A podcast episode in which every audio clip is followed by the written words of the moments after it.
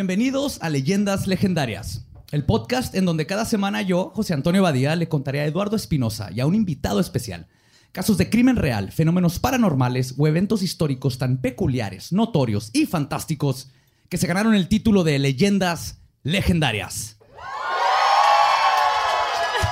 ¡Ah! Y estamos grabando este episodio en vivo en Monterrey, En el barrio Tierra. antiguo. En el escocés, y está lleno y los amamos a todos. Y como siempre conmigo está Eduardo Espinosa. ¿Cómo estás? Bien. Y en la silla embrujada tenemos hoy a Ana Tamés. ¿Cómo. Gracias. Estoy coronando de la emoción. No sabía que eso era físicamente posible. Ahora resulta que eso es lo único físicamente imposible en este podcast. Ahí les va.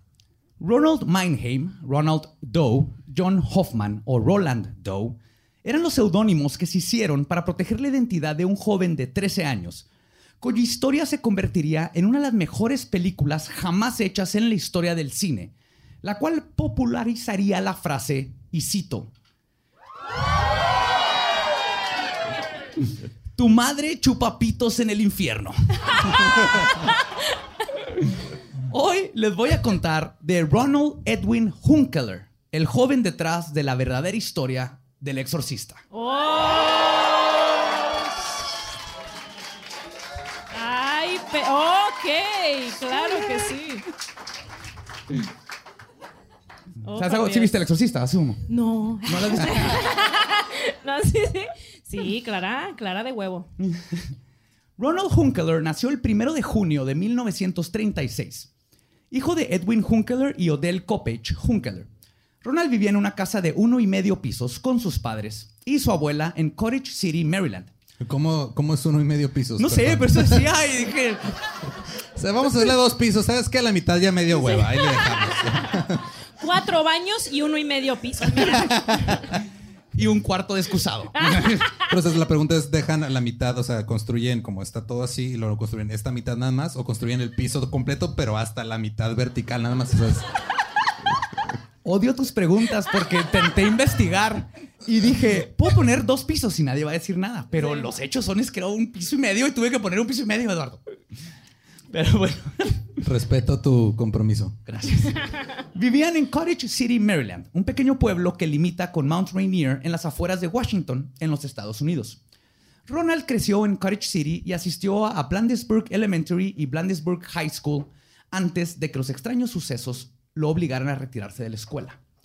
Como hijo único, sus padres lo chipleaban, pero la hermana de su madre, la tía Tilly, era la que le tuvo más influencia sobre él, básicamente criándolo junto con sus padres.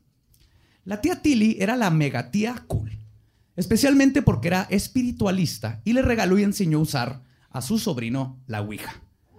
Ah. Sí, esa Eh, es la yo- tía cool. Yo no tengo ninguna tía cool. Yo tampoco. Mi- mis- eh, mi- tengo tías cool, pero ninguna me regaló una Ouija. ¿Y a los cuántos años le enseñó a andar ahí con la ouija, a moverle esa cosa? 12, 13 años. Sí. Desgraciada. Yo creo que él, aprendió solo a moverle la cosa, pero ya, ya a los 12 años tienes unos 3 años de experiencia moviéndole la cosa. Muy bien, perfecto. Pues fue algo que rápidamente se convirtió en un pasatiempo favorito de Ronald.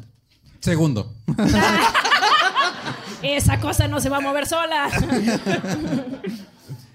Varios investigadores dicen que hay mucha evidencia de que Ronald fue abusado sexualmente por tía Tilly o su abuela, Anna Kopech. Sí. Y aunque hay Miren, pruebas... aquí hay muchos tíos violadores en México. Ya, ya son tías. Ya acá, ajá. Hasta el primer mundo nos tiene ventaja en eso. Y aunque no hay pruebas contundentes, esto tiene sentido y va a la mano con lo que las posesiones tienen en común. Un trauma severo que causa un rompimiento en la psique de las personas. A pesar del abuso sexual y los juegos con el tablero parlante, Ronald parecía tener una infancia normal. Pero todo cambió cuando su tía Tilly murió el 15 de enero de 1949 de esclerosis múltiple a sus 54 años. Y este parece ser el catalizador para los sucesos aparentemente inexplicables que infestarían a Ronald por los meses que siguieron. Pero qué feo que a su tía la dobló la esclerosis al final, güey. Neta, qué, qué mal pedo. Oye, pero es Roland o Ronald. O sea, Ronald como Ronald McDonald. Como Ronald Reagan, ajá. Como Ronald, Ronald Reagan. Ok. McDonald, Dile a tu Ronald cerebro Reagan. entonces, porque estás intercambiando Ronald y Roland. Pues es- bien cabrón, güey. Es Ronald, Ronald Reagan. El Ronnie, el Ronnie. Pero lo que Ronnie. a estar no te voy a dar muy buena información una ouija si juegas con alguien con esclerosis múltiple, ¿no? Tenemos un amigo y el- hay que preguntarle. Hay que preguntarle a Alan si tenemos. A Alan, vamos a jugar con Alan a ver qué tan exacta es la ouija. Los extraños sucesos comenzaron el 15 de enero de 1949 con algo aparentemente inocuo. Ronald y su abuela escucharon un goteo en la habitación. Era constante y se podía escuchar desde varios puntos de la casa. Pero después de buscar por horas, nunca se encontró la fuente del sonido. El ruido continuó por varios días y luego la actividad aumentaría. Una imagen de Cristo en la pared tembló como si la pared de atrás hubiera sido golpeada. Y la actividad poltergestiana iría aumentando. Cuando los padres de Ronald regresaron a casa, se escuchó un rasguño muy definido debajo de las tablas del piso, cerca de la cama de la abuela. A partir de esa noche, el rascado se escuchó todas las noches alrededor de las 7 en punto y continuaría hasta la medianoche. Primer pasatiempo favorito de Ronald. El goteo. y la rascada. Sí, empezaba la rascada, luego seguía el goteo y luego ya se iba a dormir. ¿Sí? Qué casualidad, mira. Sí, creo que el exorcista era el papá que no tocaba antes de entrar al cuarto. Ronald. ¡ah! La familia pensó que el rascado era causado por un roedor de algún tipo. Se llamó a un exterminador que colocó productos químicos debajo de las tablas del piso, pero el sonido de los rasguños continuó. Las posesiones demoníacas se manifiestan generalmente en tres etapas: infestación, opresión y finalmente posesión. Aquí fue incestación, ¿no? Porque era la tía. Poquita, poquita. Hasta ahora, lo que está sucediendo con la familia es la etapa de infestación. Son fenómenos poltergeinianos o poltergeiniescos, lo estoy tratando de hacer un verbo, Poltergeistianos. Polter. De poltergeist, que parecen inocentes, pero probablemente funcionan para ir abriendo la mente de los involucrados a la aceptación de los fenómenos paranormales, preparándola para estar lista eventualmente a ser poseída. Entonces, tú eres muy cerrado de mente y no crees en eso, pero cuando te está paz y paz y paz y paz, y llega un punto donde dices, tal vez esto es verdad. Sí. Y poco a poco em- entras en este círculo vicioso donde empiezas a creer cada vez más y es más probable que te entre una chingadera en la Se te cabeza. va abriendo el. Ajá. Ajá.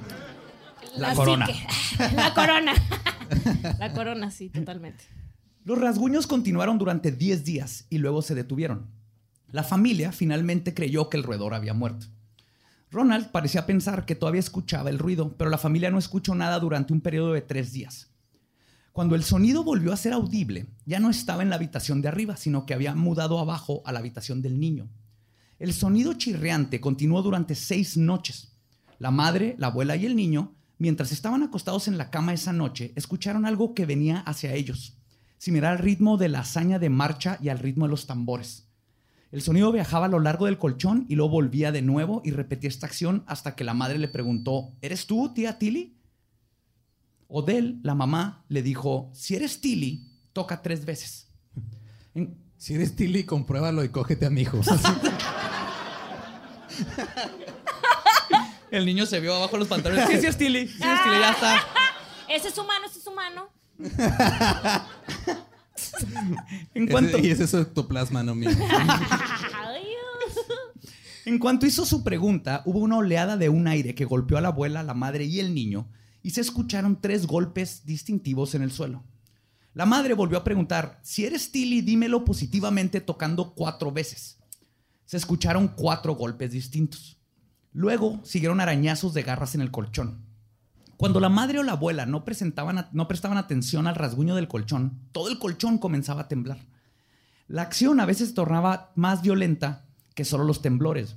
En una ocasión, la colcha de la cama se sacó de abajo del colchón y los bordes se levantaron sobre la superficie en forma de rizo como si estuvieran sostenidos con almidón.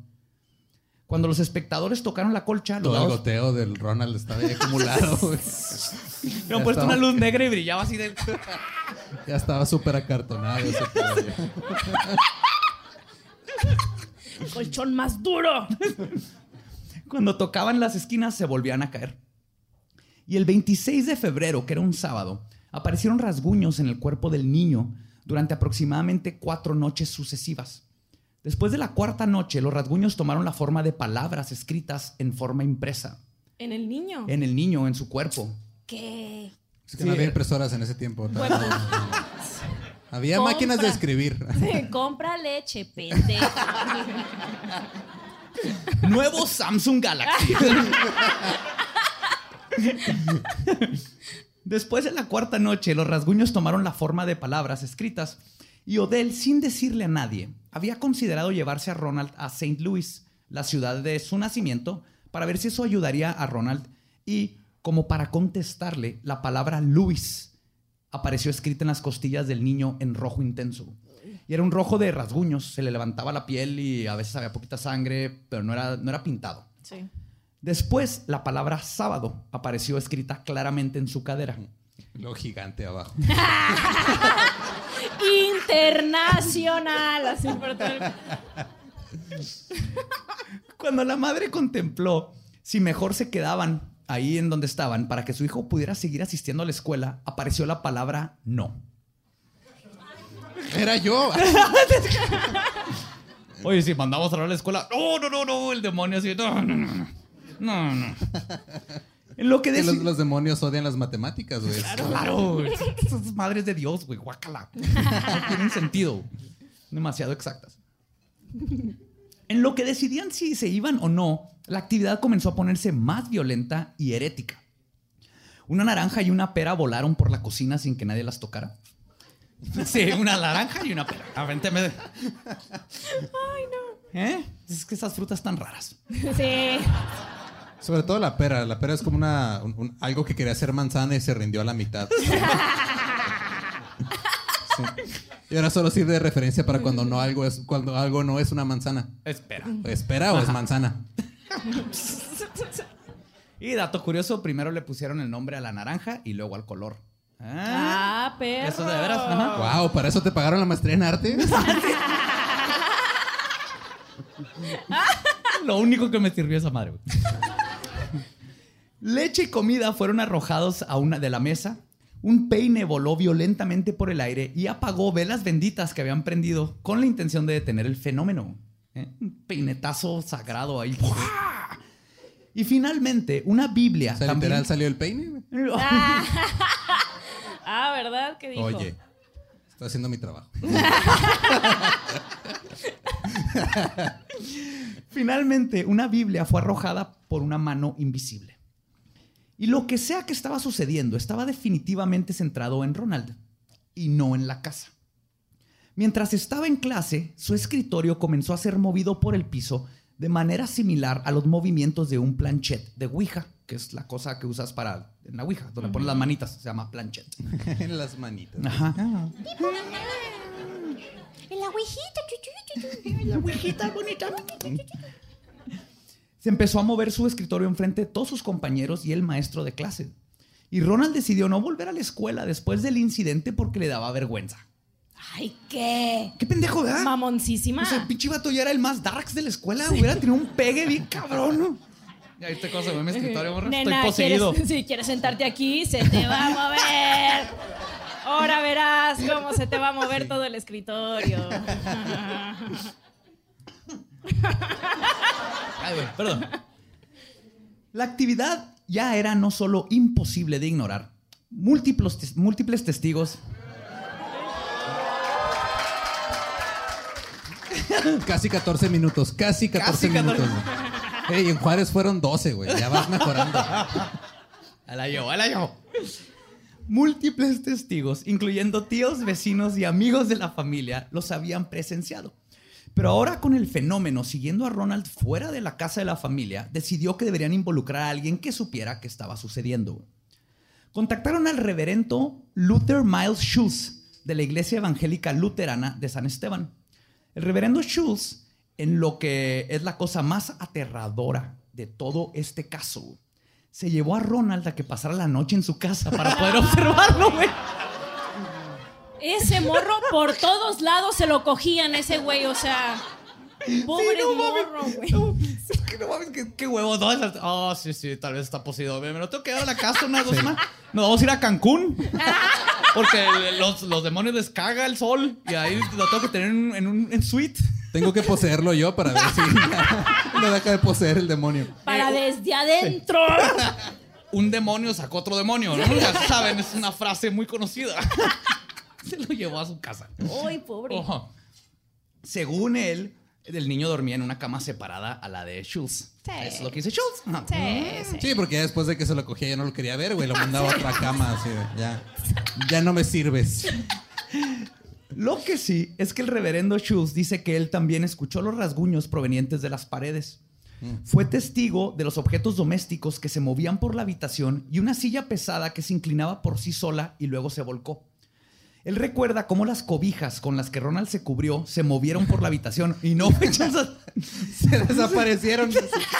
Se desapareció la cobija, Se le la movieron las cobijas, se le cayeron los calzones y luego se cayó un jabón, el demonio tiró un jabón ahí pues, cuando estamos bañando. Y según Schultz, el niño estaba, y cito, asustado, asustado, confundido y atrapado en algo que no entendía. La No sé si es violación. un- la, la pederastía. Sí, sí. La traición de alguien que crees que te va a cuidar, básicamente. Ay, no.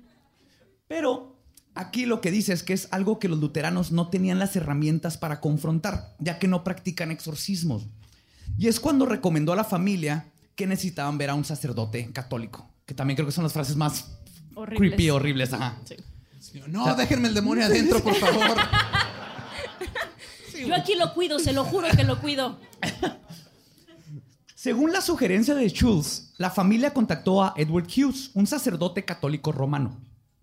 Antes de hacer cualquier cosa, el sacerdote le pidió a la familia que llevaran a Ronald con médicos. Es entonces cuando se consultó a un psiquiatra. Sí, quiere ver si no tenía sida o algo así. No se, no se lo voy a pegar. Ay, Simón. Es que esos luteranos a veces bien sucios. Chancros. Chancros apostólicos.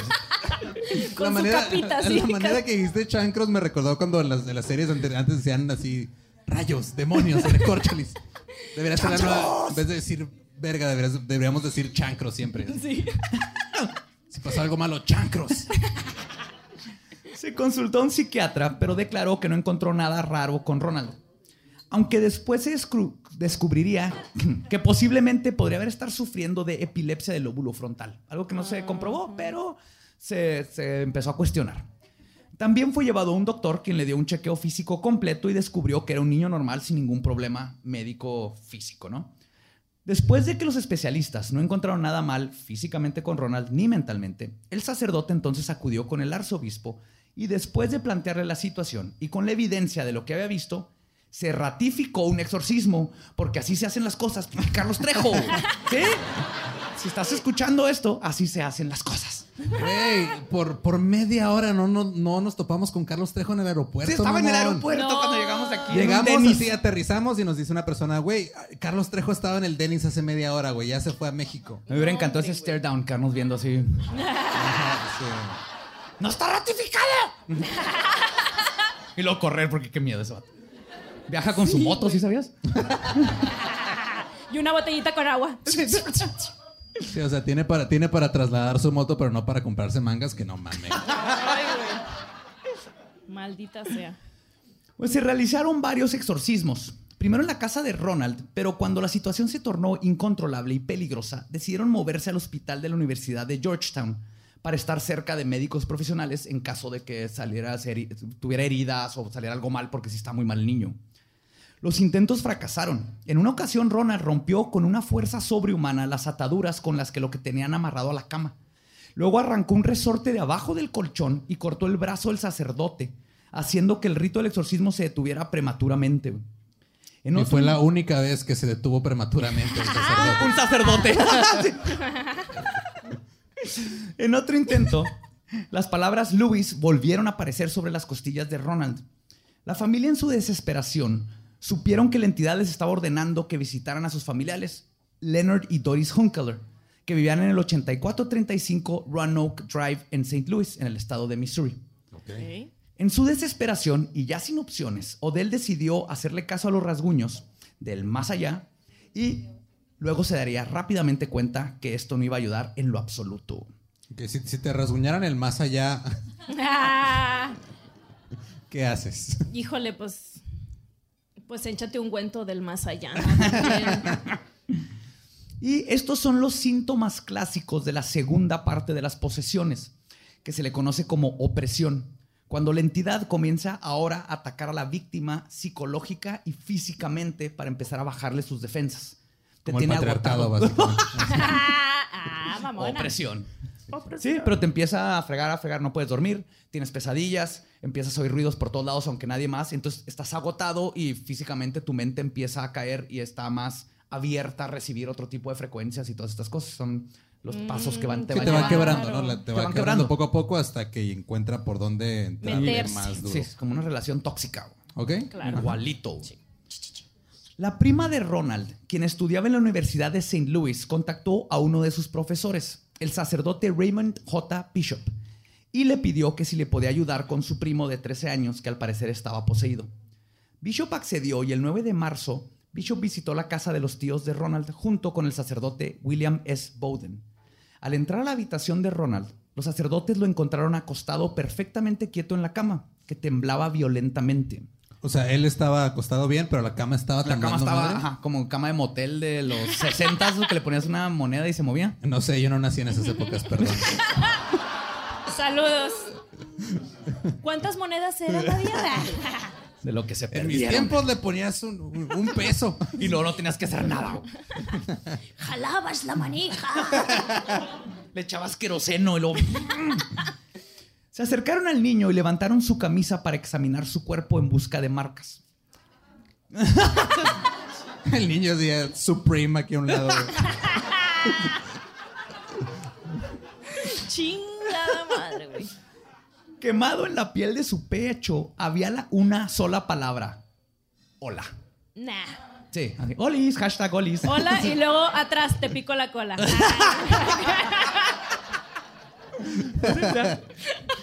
Decía hello, como el demonio recibiéndolos, ¿no? Órale. Bishop y Bowden fueron testigos de una variedad de sucesos inexplicables que apuntaban a la posesión demoníaca. Ambos sacerdotes, junto con cinco parientes cercanos al joven, observaron el movimiento violento del colchón. Seguido de esto, una cama se movió más de un metro por sí sola frente a todos los testigos. Después, el colchón continuó moviéndose en dirección de los montantes de la cama, incluso cuando los primos se sentaron sobre él. O sea, El colchón se O sea, movía, se detenía la cama, ajá. detenía la cama, se empezaba a mover el colchón y a pesar de que habían tres personas arriba del colchón, se seguía moviendo con todo y el niño ahí inconsciente. Changos. El movimiento cesó abruptamente, pero comenzó de nuevo cuando el padre salió de la habitación. Las cinco personas en el hogar decidieron seguir haciendo preguntas sobre el espíritu para comprobar que en verdad era Tilly, porque hasta este punto seguían Estaban, ajá, seguros que era la tía Que era Tilly. la tía, sí. Le preguntaron sobre un dinero que fue ocultado por la tía antes de morir. El ente, ¿Por tía, qué hacían eso antes? O sea, por- ocultar dinero. Sí, nada más lo escondían en la Porque eran tierra. listos y ellos ya sabían que los bancos son unos hijos de mierda, güey. Buen punto, buen punto. Sí. Abajo del colchón siempre. O sea, no tenían un, un app así de Bancomer o cualquier Aparte- banco. que- cualquier banco que nos quiera patrocinar. HCCCC. No, eso es que chinguen a su madre. Hablan mucho para pedirme que me cambie. Aparte, tesoro enter- enterrado no entra con el SAT. Esa es la clave. Oh, sí, Ajá. señor. Tesoro enterrado era, era mi apodo en la prepa.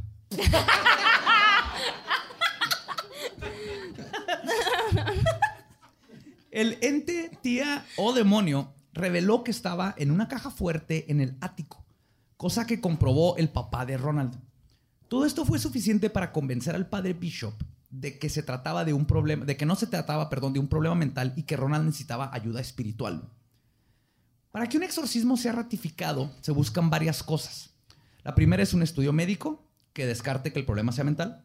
Una vez que esto se ha comprobado, se determina si el caso del poseído cuenta con la mayoría de los cuatro puntos de posesión descritos en el Rituale Romanum, que son ira blasfémica, Punto número. Ah, no. Perdón. Ira blasfémica, aversión a símbolos religiosos, hasta aquí yo llevo dos. Yo llevo dos puntos de posesión. La revelación de conocimientos distantes u ocultos y hablar en lenguas o en idiomas que la persona no conoce. O sea, básicamente se va a poner a gritar cosas contra Dios y su gente, le van a, le ponen la cruz enfrente, Y le va se a quemar, voltea, y le va- ajá. Este, sabe cosas que no Sí, están así, conectadas Ayer la persona. Ajá. le abriste pornografía y luego aparte te lo dice en latín. Ok. Oh. Mm. Oye, Sí. qué chido que te digan eso en latín, ¿no?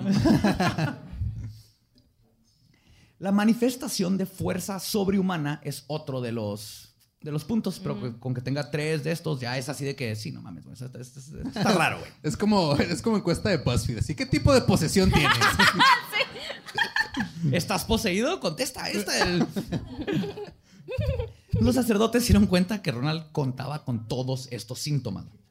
Así que con esta evidencia en mano, el miércoles 16 de marzo, el arzobispo Joseph E. Reeder, después de escuchar el testimonio de Bishop, otorgó el permiso para que él, acompañado del sacerdote William S. Bowdern, realizaran el exorcismo usando los ritos del libro de oraciones católicas de siglos de antigüedad, que es el ritual romano.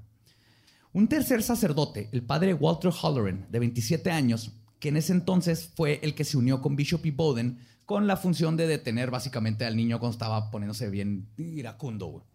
Ser el más joven. Y de ahí viene en la película Exorcista, que era un padre viejo y uno joven. Ah, sí. Aquí eran más, pero ahí sí había uno joven que está deteniendo. Y lo más chingón de todo es que todo esto que les estoy contando viene directo del diario De Daniela.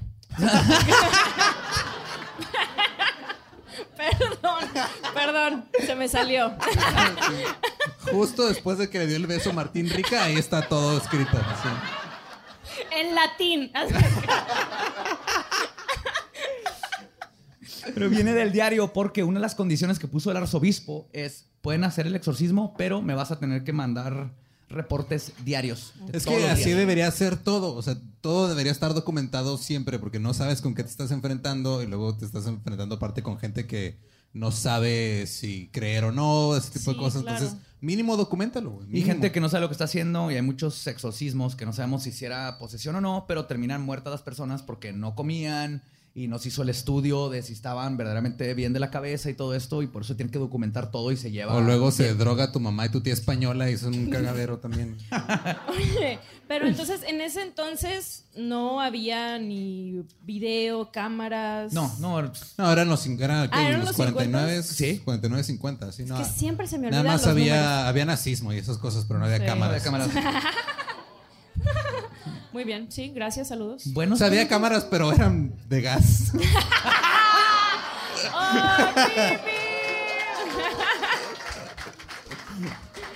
¡Oh! Ay, güey. no. Pues, arribaron a la casa ese mismo día a las diez y media de la noche. Ronald fue enviado a la cama y el padre Bowden lo ayudó a examinar su conciencia y hacer un acto de contrición, que básicamente es que se confesara y dijera el- unas palabras católicas que hacen. Unas palabras Sí. católicas. Luego el padre Bishop, el señor Halloran, la madre, el tío y la tía fueron llamados a la habitación para prepararse para el exorcismo. Todos los presentes se arrodillaron junto a la cama de Ronald y los actos de fe y contrición fueron recitados juntos. Según el ritual romano, el exorcista da la orden personal al demonio. Se ordenan cuatro mandatos al mismo. Uno, dar el nombre identificativo. Lo primero que tienes que ver es con quién estás lidiando. Sí, ¿cuál demonio es? El nombre es poder, ¿no? Tú le dices a alguien, Badía, y yo voy a voltear. Los nombres son poder. Lo primero que hacen es, tratas de que te diga tu nombre.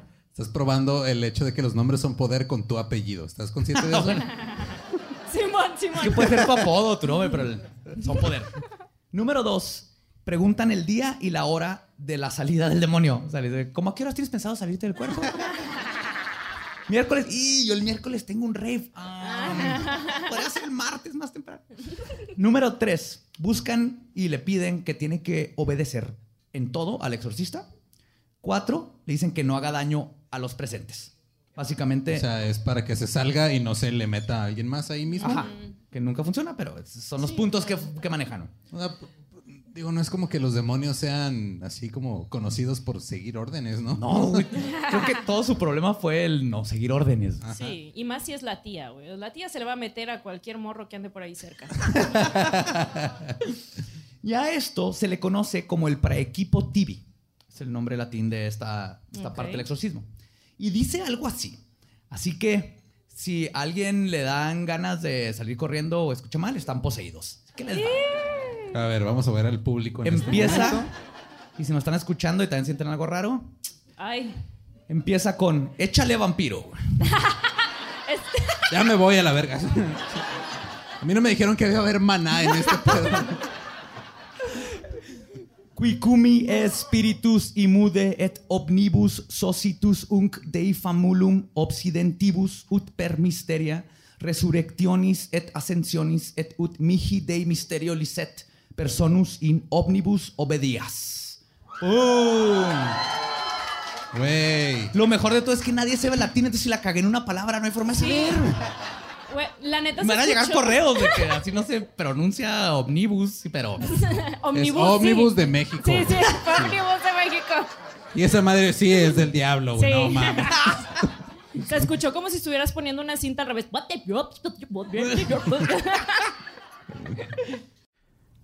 Hey, ¿qué tal? Soy Lolo de Leyendas Legendarias y les quiero dejar un pequeño adelanto de nuestro nuevo podcast.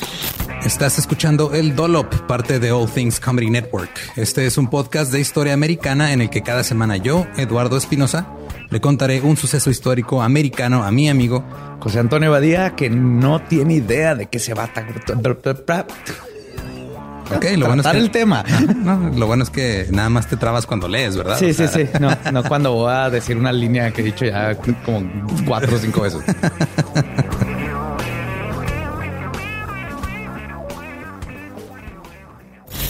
De joven comenzó a trabajar en barcos y en 1816 fue capturado por el pirata Jean Lafitte en la costa sur de Texas. Güey, ese será mi sueño. güey. Ok, top uno, que me secuestren este, extraterrestres. Número dos, tiene que ser que me secuestren piratas. güey. Estén pendientes y suscríbanse a El Dolop. Pues cuando el padre Bishop terminó este primer preequipo, preaquipio, perdón. es Preaquipio. Preaquipio. Praequipio. Pra- a ver, decídete, güey. Es que A se ver. escribe bien raro, pero se pronuncia praequipio. Praequipio. Ok. Y eso es. Praequipio. Y eso es nada más la parte de decirle. El praequipio es la, ora- es la oración que dicen al principio, que tiene estas cuatro reglas donde le están pidiendo que, se, que diga su nombre y bla, bla. La primera parte es que le está pidiendo que dé su nombre. Y hubo una reacción inmediata. Se rascaron tres grandes barras paralelas en el estómago de Ronald, el cual todo el tiempo tenía sus manos a la vista y por arriba de las sábanas. Luego, otros rasguños paralelos aparecieron en sus piernas, muslos, espalda, pecho y en la cara. Y finalmente en la garganta del joven. Las laceraciones eran leves, pero sí provocaron el flujo de una pequeña cantidad de sangre. Las marcas eran distintivas en el cuerpo. Empezaron a salir una imagen del diablo en la pierna derecha de Ronald y la palabra hell, infierno, en su pecho, de forma invertida, de tal manera que Ronald podía mirar hacia abajo y leer las letras con claridad. Ay, O sea, güey. como las de ambulancia que están al revés para que Sí. las veas por el retrovisor. Qué raro, neta. Sí, sí, porque si no me decía así, Lej. ¿Qué es Lej? Como el chibi que decías, el head, el head. El head. Es el Echibi, hijo. Echibi, ya, ya aprendimos. Gracias. Gracias Sí, sí. por. Los, los diablos son claros, güey. Estoy poseyendo que sepas que estás- estamos hablando del infierno, pendejo, no de Lej. Pero era como, o sea, la, la- la marca del diablo que se le puso era como una.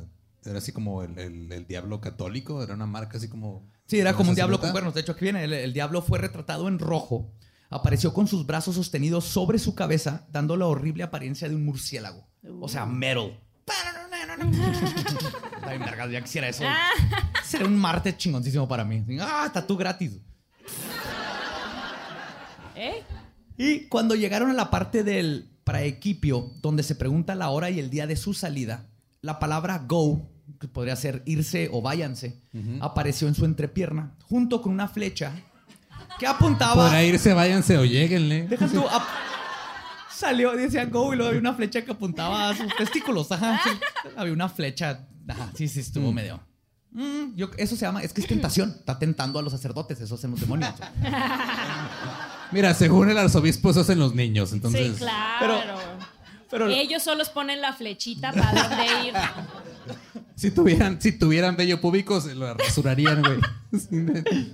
Lo mejor es que esto los sacerdotes lo interpretaron como una señal de que el demonio iba a ser expulsado en forma de excremento u orina o ambos. Mm. También apareció una X romana, lo que interpretaron como que iba a tardar 10 días en irse. Durante toda la noche, más de 25 marcas aparecieron sobre todo el cuerpo del joven. Ya estaba como chamarra en. Pepsi, Coca-Cola. Después de esto, el colchón comenzó a vibrar y Ronald habló en ráfagas de frases latinas, para luego comenzar a hablar en gruñidos guturales.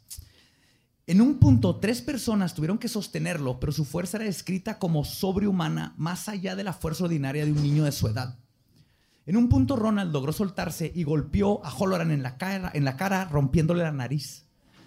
En la siguiente fase del exorcismo, Ronald, en un aparente estado de inconsciencia, comenzó a golpear su cama y la almohada como si estuviera combatiendo a alguien.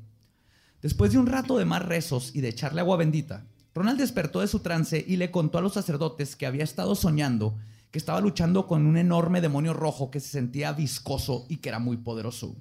Ew. Viscoso pero sabroso. Ok, vamos. a- Sigue. El Es demonio, Es un reflejo. Cada vez, cada vez que escuchas la palabra viscoso, tienes que decir viscoso pero Sabroso. sabroso. Claro. Si no, no tuviste infancia y si no lo haces, estás muerto por dentro. el demonio intentaba evitar que atravesara unas puertas de hierro en la parte superior de un pozo que tenía unos 60 metros de profundidad y donde hacía mucho calor.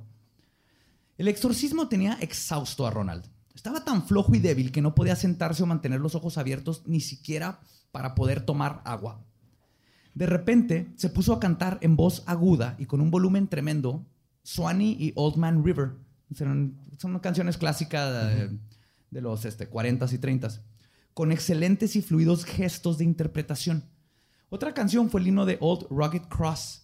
Lo sorprendente del canto fue la habilidad profesional que mostró Ronald, ya que no puede cantar bien en su vida normal, ni le gusta cantar. Y el padre Bishop tarareó la melodía de Danubio Azul después de que Ronald estaba despierto, después del trance.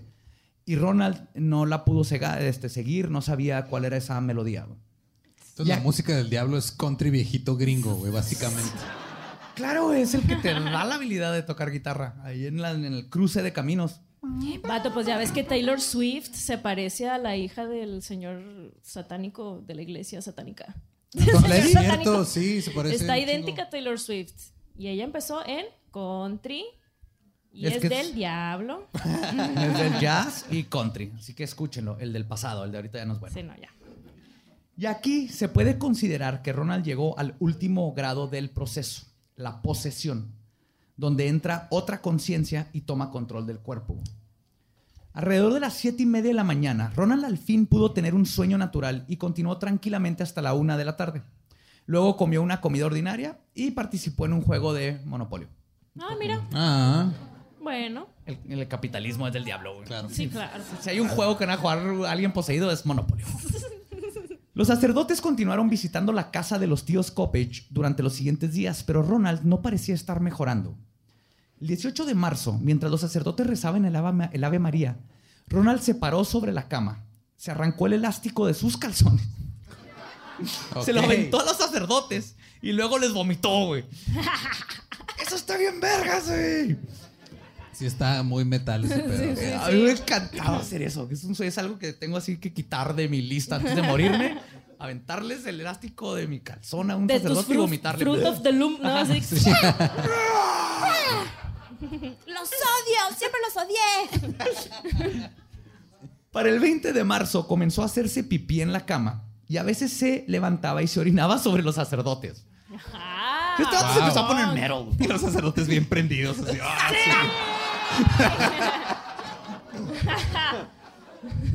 No, no, no, ah, papá, es- esta es la parte de la posición que se llama Golden Shower. Es peligrosa, sálganse del cuarto mejor. Me tengo que desnudar para recibir y- y este sacramento. el sacramento. Bishop y los otros sacerdotes decidieron que sería mejor continuar con el ritual en un hospital y se llevaron al joven a la ala psiquiátrica del Hospital de los Hermanos Alejandrianos también conocidos como los celitas, que manejan hospitales católicos específicamente dedicados al cuidado de los enfermos, que tiene su origen en Europa desde la plaga de la peste negra. Ok, sí, son. Entonces, este, es como si fueran jesuitas, pero en, en enfermeros. es que sí, los jesuitas son los chidos, ¿no? Son los guerreros Ajá, sí, man. que parten madre y mataban con sus puños a gente indígena de lugares. Ok, eso no está chido. y luego. Sí, Pues no. Claro que no. Se cancela. Pero sí eran como que los monjes guerreros, los jesuitas. ok. El patrón se repetía todos los días. Los sacerdotes iban a continuar el ritual y Ronald entraba en su trance y comenzaba a insultarlos hasta que las oraciones lo volvían a relajar. Algunos ejemplos de cómo se burlaba de los sacerdotes eran, y cito, Yes. pasó viento a través de su recto tres veces mientras maldecía a los exorcistas. Fíjate, ahí estaba un vato con una pluma. Pasó viento. Pero me- Sí, creo que el niño me lo está haciendo de pedo, déjalo anotar. Y creo que se escucha peor. Pasó viento a través de su recto Sí, que se echó un pedo. Se Pero se, pedo. se, se escucha, pasó viento por su recto. Tres veces Lento. mientras maldecía a los exorcistas. en otra ocasión, dijo que vio a uno de los sacerdotes en el infierno y que era el año de 1957 y que se le hacía raro encontrarlo ahí. Luego comenzó a hablarle de su pene y que lo tenía muy redondo y firme con la cabeza roja. Eso sí lo creo que supiera. O sea, eso sí. Esos datos ya los tenía. Muy bien guardados. Le enseñó el dick pic, ¿no? Se ve así. Después, Ronald, de decirles estos, se quitó la toalla y comenzó a mover su cuerpo de forma sugestiva. O sea, se empezó a perrear ahí. Hacer el helicóptero. Ronald empezó. Otro día volvió a comentar sobre los penes de los sacerdotes, diciendo que la tenían muy grande. Y luego comenzaba a hacer sonidos de succión. Digo, es que también para un niño. Sí. O sea, la referencia de tamaño está como medio rara, ¿no? O sea. Pero sí es curioso que el... ahorita vamos a llegar a eso, pero sí tiene que ver mucho cómo los está, no tanto tentando, sino diciéndole cosas que él sabe que sucedieron. O sea, irse a esa parte sexual y con los abusos y como sabemos que ya está todo, sí tiene sentido. Ahorita que llegue al Sí. final, que les voy a platicar algo bien padre, es... Ok. Tiene sentido que ese fue el lado que, por el que se fue. El 31 Sí, de por, por ese lado se le fue. Ok. Suena delicioso. El 31 de marzo, durante el paraequipio, Ronald pidió un lápiz. Cuando se lo dieron, comenzó a escribir con él en la cabecera de la cama, que estaba cubierto con una tela blanca. Este tipo de escritura se repitió ocho o diez veces. Tenía tanto escrito que la familia tenía que borra- borrar las escrituras para hacer espacio para más. Eventualmente hicieron mejor cubrir la cabecera con papel para que Ronald pudiera escribir y nomás iban cambiando el, el papel una y otra vez. Ok, nada más estaba escribiendo así. a lo- Sí, como escritura automática. Ok. Varias de las cosas que escribió en repetidas veces fueron las siguientes. Una fue en respuesta a la primera serie de preguntas, escribió el número romano X, que era claramente el número romano porque tiene las barras transversales en la parte superior e inferior. Esto se escribió cuatro veces en la primera ocasión y se repitió varias veces durante el exorcismo. Otra cosa que escribió dijo, me quedaré 10 días y luego regresaré después de que hayan transcurrido los cuatro días. También dijo, soy el diablo mismo, tendrás que rezar por un mes en la iglesia católica. En respuesta a la orden de dar su nomen lingua latina, o sea, su nombre en latín, habló, dijo, hablo el idioma de las personas. Haré pensar a Ronald cuando se despierte que los sacerdotes están equivocados al escribir en inglés. Haré que su madre y su padre odien a la iglesia católica. Y lo último que escribió fue ella es calladita. Sí. A mí se me hace bien raro que un demonio diga que tienes que ir a la iglesia católica a rezar. ¿Cómo por qué? Porque, no, dijo que va, va a hacer que odien a Ah, la que iglesia, odien. que los papás odien a la iglesia. Pero todo esto va a tener sentido. Acuérdense de todos estos detallitos y lo que dice el chavo, porque tiene sentido después, sin quitar la posesión, pero de dónde viene todo esto. También les escribió, puede que no me crean, pero Ronald sufrirá para siempre.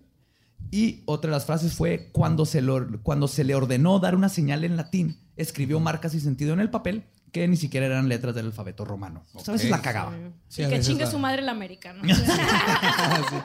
Ronald va a sufrir toda su vida. Cuando acabe con él va a ser payaso y vender hamburguesas. ok, no. Ese chiste. Ese lo voy a editar. Aparentemente aquí son muy fans del McDonald's, entonces. Hey, Big Mac, nuggets. Yes. Es, es mi domingo así de estoy triste. Big Mac nuggets. No mames. Sí, y pues, Netflix. La carne de, de McDonald's tiene azúcar, güey. Todo tiene azúcar ahí. Tiene sabores. El viernes primero de abril, los sacerdotes convencieron a la madre, el padre y a Ronald de que se bautizara católico. Porque como que se dieron cuenta así que, ah, cabrón, pues que este vato no está bautizado, es luterano. ¡Ah, güey". pendejo! ¡Ay, de haber Ah. sabido! No, si hubiera pasado eso aquí, no se los hubiera pasado nunca, güey. No, jamás, jamás se les pasa a los desgraciados, güey. Se pusieron de acuerdo para hacer todo en una iglesia y mientras el joven y cinco familiares conducían el carro de, de la casa de Ronald hasta el templo, el joven, en un ataque sacado del caso Cañitas. ¿no? Sí. Pero él lo hizo primero. se encueró y se bajó del carro y terminó en un. Hasta en el helicóptero.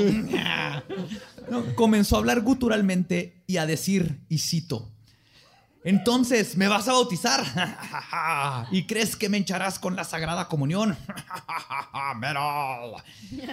En eso, Ronald agarró el volante del automóvil intentando sacarlo de la carretera. Su tío se vio obligado a acercarse a la acera para controlar el carro. El padre, el tío de Ronald tuvieron que sostenerlo en el asiento trasero mientras la tía conducía, pero incluso con la cuidadosa supervisión de dos adultos atrás, Ronald de nuevo se soltó de ellos, saltó para agarrar a su tía mientras ella conducía, causando que de nuevo tuvieran que detener el automóvil. Entonces esa fuerza sobre el- que un niño de 12 años pueda contra dos adultos seguía pasando. Y durante todo esto, está bien cabrón esto que pasaba, la radio en el automóvil comenzaba a fallar y se escuchaba solo estática. O sea, cuando iba tranquilo Ronald, se oía la musiquita de los 30. Asumo que. ¿no? ¿Eh? Se, se escuchaba la música de los 30 en el 49 porque iban escuchando una estación de oldies. Ajá, iban oldies. Pero entraba en su trance violento y pura estática. Eso está bien chingón. Entre tres personas tuvieron que sacarlo del automóvil y cargarlo hacia el templo. Fue casi imposible hacerlo entrar. Cuando lo lograron, decidieron que mejor lo llevarían al segundo piso, donde había una recámara, ya que en su estado iba a ser imposible bautizarlo frente a la pila. Lo acostaron en una cama y Bishop comenzó el ritual del bautismo. Le preguntó, ¿renunciarás a Satanás? Y después de varios momentos de furia, finalmente Ronald pudo decir las palabras, renuncio a él.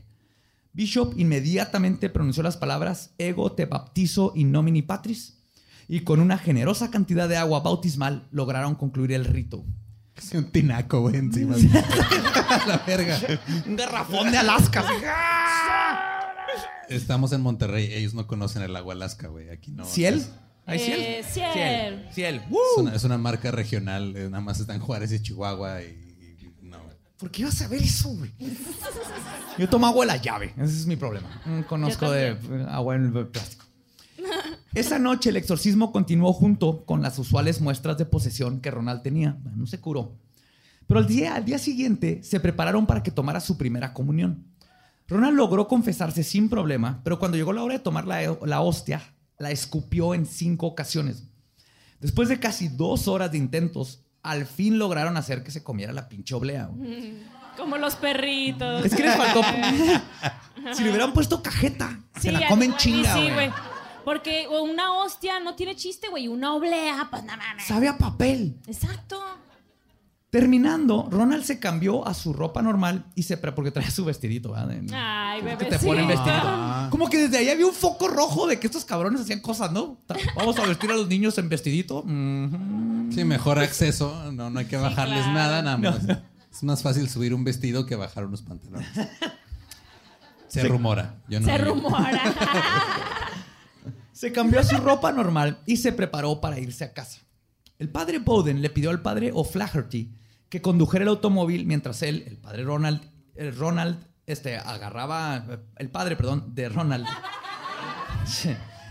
agarrara a Ronald en el asiento trasero. Ok, Va, iba va, el va. sacerdote. El papá de Ronald y, Y el Ronald papá le lo iban iba- iba deteniendo. agarrando al Nomás niño. en cosa de, pues no va a brincar este cabrón otra vez. Va, va, va.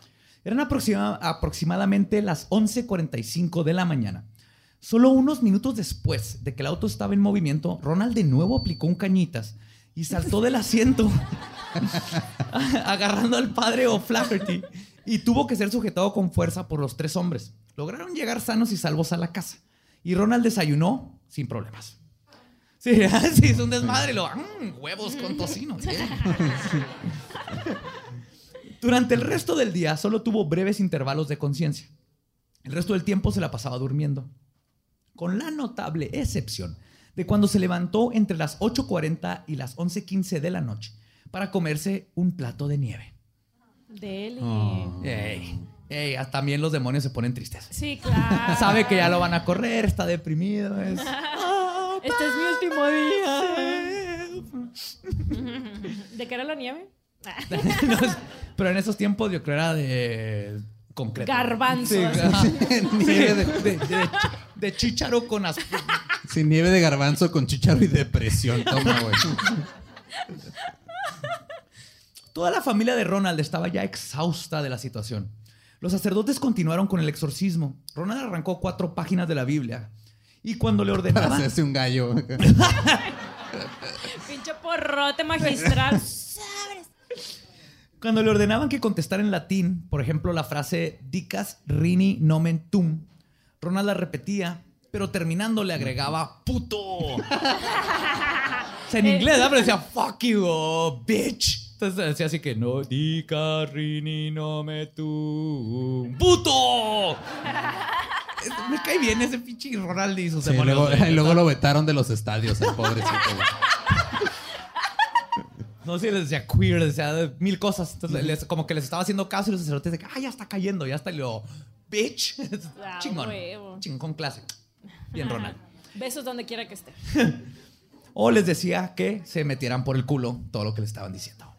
En las noches repetía constantemente, y cito, te vas a morir esta noche.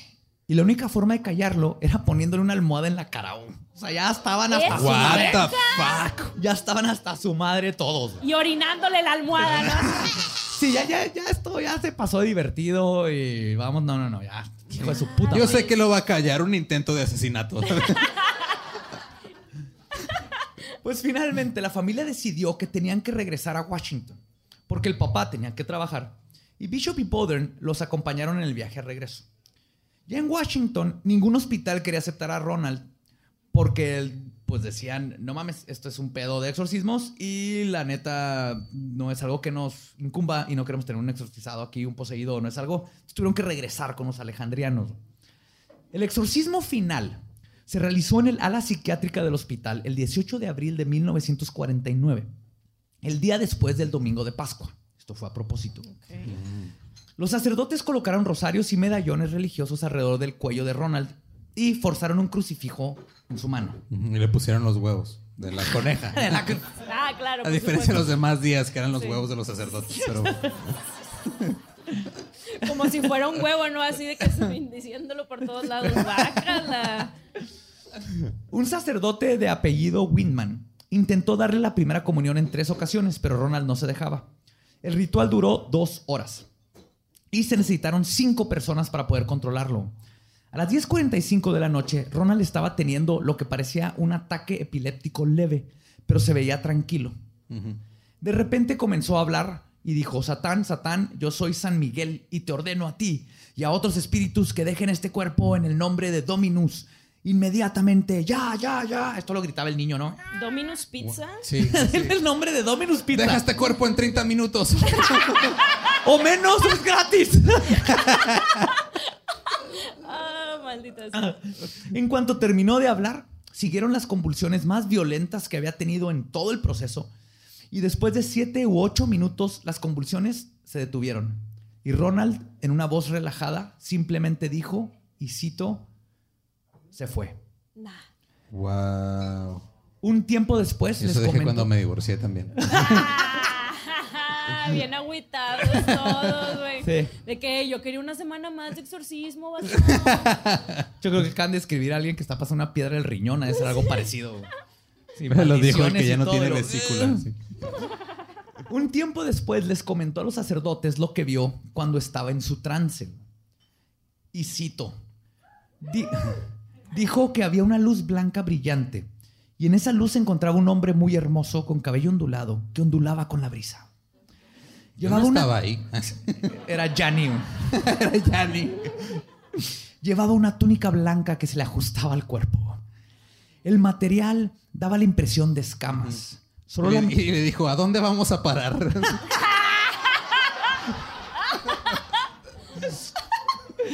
solo la mitad superior del cuerpo de este hombre era visible para mí. En su mano derecha sostenía una espada ondulada y ardiente frente a él. Con su mano izquierda señaló hacia un pozo o cueva. Ronald dijo que vio al diablo parado en una cueva que tenía llamadas. Primero, el diablo luchó resistiendo al ángel y, riéndose diabólicamente. Entonces el ángel le sonrió y habló. Pero Ronald solo escuchó la palabra Dominus, pizza. Mientras el ángel hablaba, el diablo y unos 10 de sus ayudantes volvieron corriendo al fuego de la cueva del pozo. Después de que el diablo desapareció, las letras despecho aparecieron en las barras de la cueva. Cuando los demonios desaparecieron en el pozo, Ronald sintió un tirón en la región de su estómago.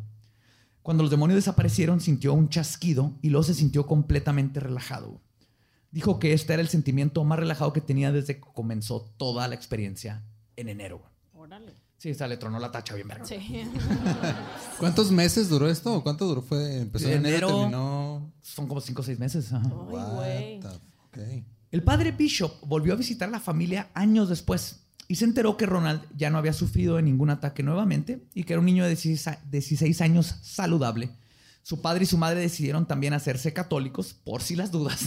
Ah, no vaya a Como ser- todos, ¿no? O sea, no vaya a ser que este pedo sea neta y... sí. Por si acaso, mira, ya está. Principio de Pascal otra vez. Ajá. Y todos los sacerdotes involucrados juraron nunca hablar del incidente con nadie.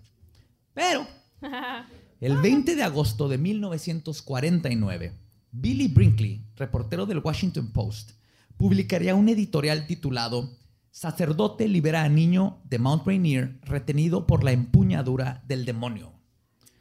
Peter Blatty leería ese artículo que se convertiría en la novela El Exorcista, publicada en 1971 y después en la película en 1973.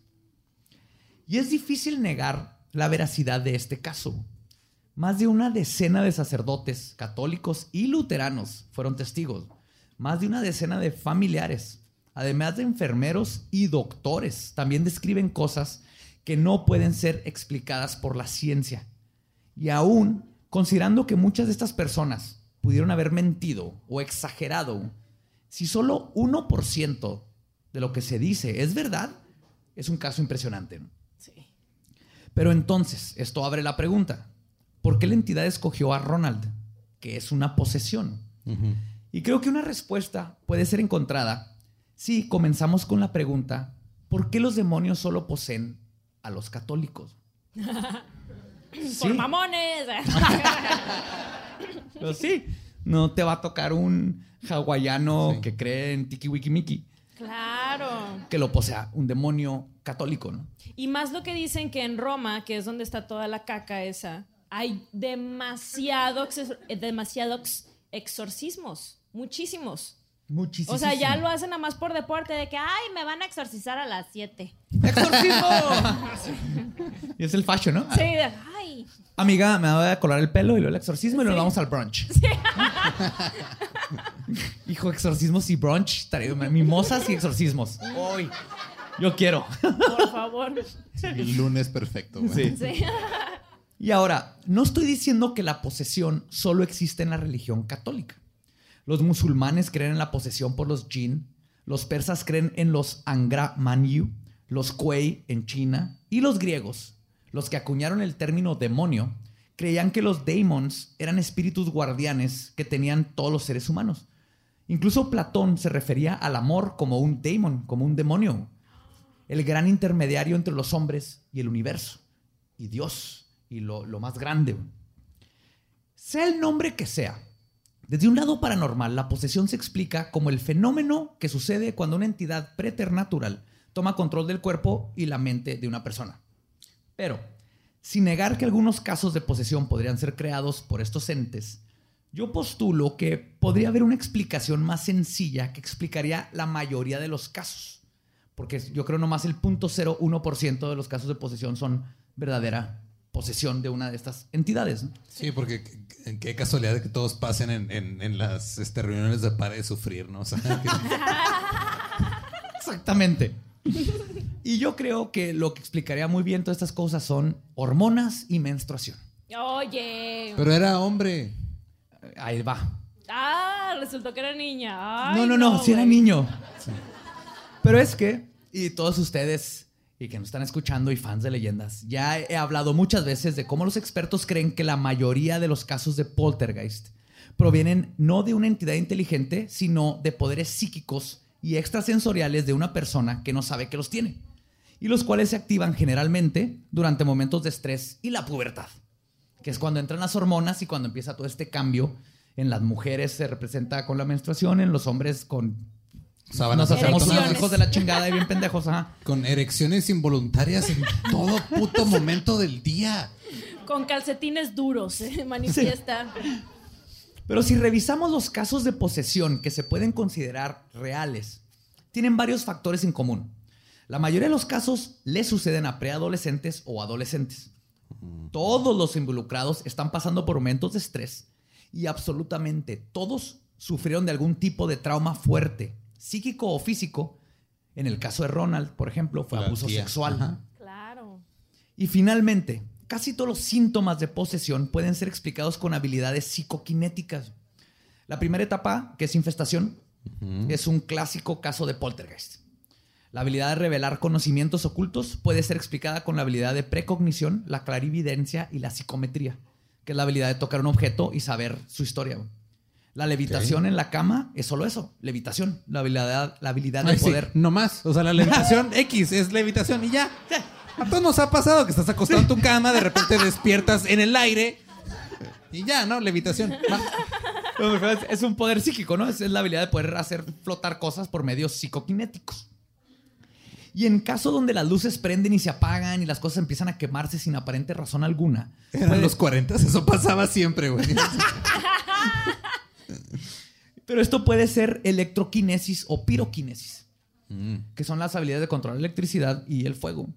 En otras palabras, lo que normalmente se manifestaría como un simple poltergeist por las hormonas y el estrés, si le agregamos el factor del trauma fuerte que rompe el psique de la persona, se combina la ira hormonal con una disasociación de personalidad y las habilidades psíquicas latentes para crear lo que se conoce como una posesión.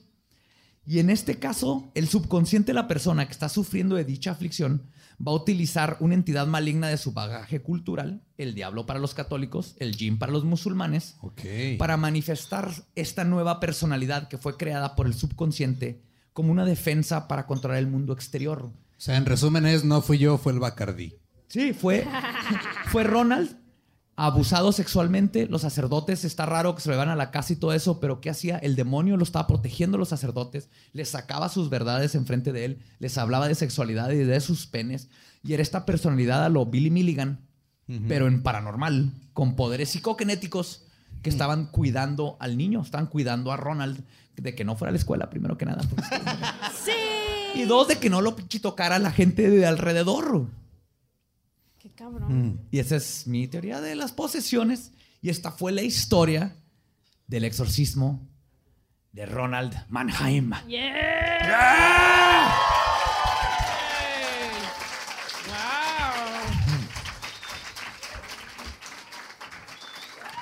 Yo debo confesar que en este momento estoy siendo poseído por el espíritu de las cartas blancas que llevo tomando todo el día.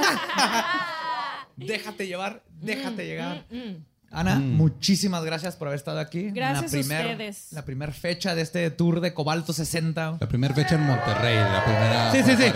Fuera, primera fecha fuera de la ciudad. Ok. Muy muchas gracias a todos ustedes que llenaron el escocés. Estamos haciendo historia juntos. Aquí empieza el tour fuera. Gracias, gracias a todos. Ahorita nos vemos más tarde en un Sí, ratito. pero para antes, de, antes de finalizar, Ana, ¿dónde te encuentra la gente claro. en redes sociales? Muchísimas gracias. Me pueden encontrar en todas las redes como arroba a Ana Tamés, con doble A, porque soy copa doble A, obviamente. Y también. Yo también. ¡Ah, ¡Oye! ¡Yay! Luego te paso unos corpiños muy buenos. Yes. Y también si les gusta el cotorreo de los videojuegos y así, también me pueden encontrar en twitch.tv diagonal anatames. Muchísimas gracias. Y pues, macabrosos, nuestro podcast ha terminado. Podemos seguir pisteando. Palabra de Belzebub. Demos ¿Estás listo para convertir tus mejores ideas en un negocio en línea exitoso? Te presentamos Shopify. Tal vez no lo sabías, pero nuestro podcast More Than Mamis es un negocio y lo empezamos por supuesto para desahogarnos y hablar sobre la maternidad, no para convertirnos en expertas de ventas y del e-commerce. Así que sí, necesitábamos ayuda para vender nuestro merch y poner en marcha nuestra tienda. ¿Y cómo suena con Shopify? Llegó otra venta. Shopify es la plataforma de comercio que está revolucionando millones de negocios en todo el mundo. Ya seas un emprendedor desde tu casa o desde donde sea, Shopify es la única herramienta que necesitas para iniciar, administrar y hacer crecer tu negocio sin dificultades. Con Shopify puedo gestionar pedidos, envíos y pagos desde cualquier lugar, brindándote toda la información y estadísticas de tus ventas al detalle. Regístrate para un periodo de prueba con tan solo un dólar al mes en shopify.com barra sonoro, todo en minúsculas. Ve a shopify.com barra sonoro para llevar tu negocio al siguiente nivel. Shopify.com barra sonoro. Hello, it is Ryan, and I was on a flight the other day playing one of my favorite social spin slot games on chumbacasino.com. I looked over the person sitting next to me, and you know what they were doing? They were also playing Chumba Casino. Coincidence? I think not. Everybody's loving having fun with it. Chumba Casino is home to hundreds of casino style games that you can play for free anytime, anywhere, even at 30,000 feet. So sign up now at chumbacasino.com to claim your free welcome bonus. That's chumbacasino.com and live the Chumba life. No purchase necessary. Group. Void prohibited by law. See terms and conditions. 18 plus.